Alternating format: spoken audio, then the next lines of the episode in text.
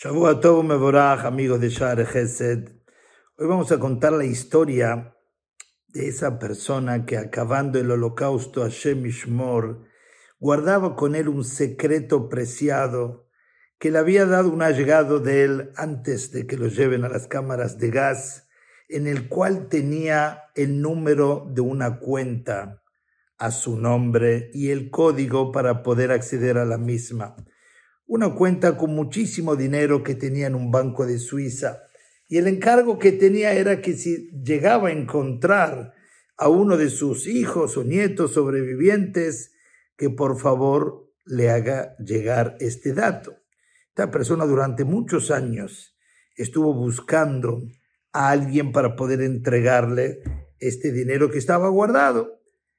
Y después de casi 20 años en un viaje en tren, ya que todas las personas trataban de entrar en diálogo para encontrar al heredero de esta gran fortuna, hablando con alguien que se encuentra ahí en su vagón en Yiddish, le pregunta cómo te llamas, de dónde vienes, y conforme iba pasando la plática se fue dando cuenta que venía del barrio que él estaba buscando, del shtetl, de la comunidad que él estaba buscando, Haciendo cuento corto, esta persona era nada más ni nada menos que el hijo de aquella persona que había perdido su vida en la Shoah, a la cual le correspondía por ley de heredero esta gran fortuna.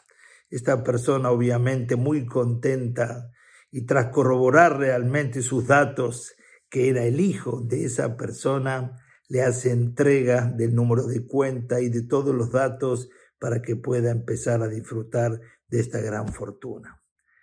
Si nos cuestionamos y preguntamos, queridos hermanos, esta persona hasta ese momento era una persona rica, era una persona millonaria, obviamente muchos diríamos que sí, puesto que él disponía de una gran fortuna que le correspondía por ley.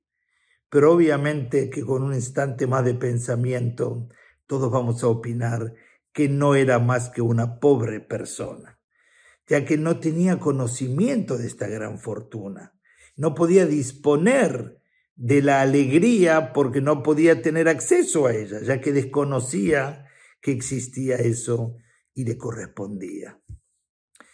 Rabotai, llegamos a la conclusión que para ser ricos, para disfrutar de la riqueza, tenemos que ser conscientes que la poseemos.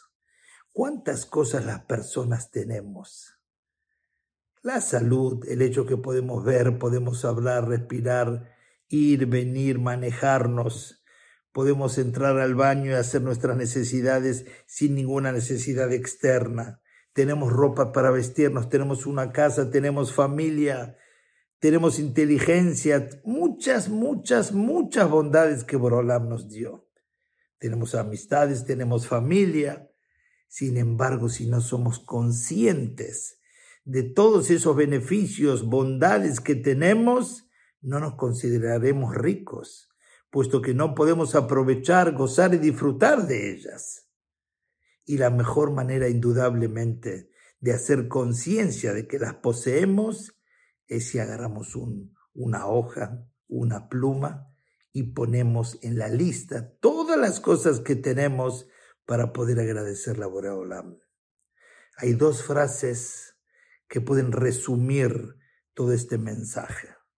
La primera es que sepamos que todas las cosas que tenemos, que poseemos, por más que nos parezcan muy sencillas, es el sueño de muchas personas que quisieran acceder a ellas.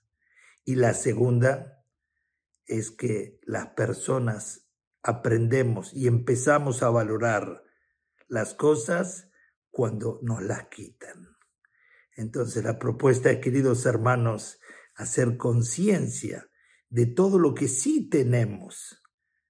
Y eso se consigue a través del agradecimiento, de hacer conciencia que las tenemos con nosotros, que las podemos disfrutar, y no esperar Hasbe Shalom perderlas para empezar a acordarnos y valorarlas. Que nunca nos falte nada, que así multiplique nuestra salud, nuestras alegrías y todas nuestras necesidades para poder servirlo a Él siempre con cariño, afecto y amor. Shavua Tovu Mevorach.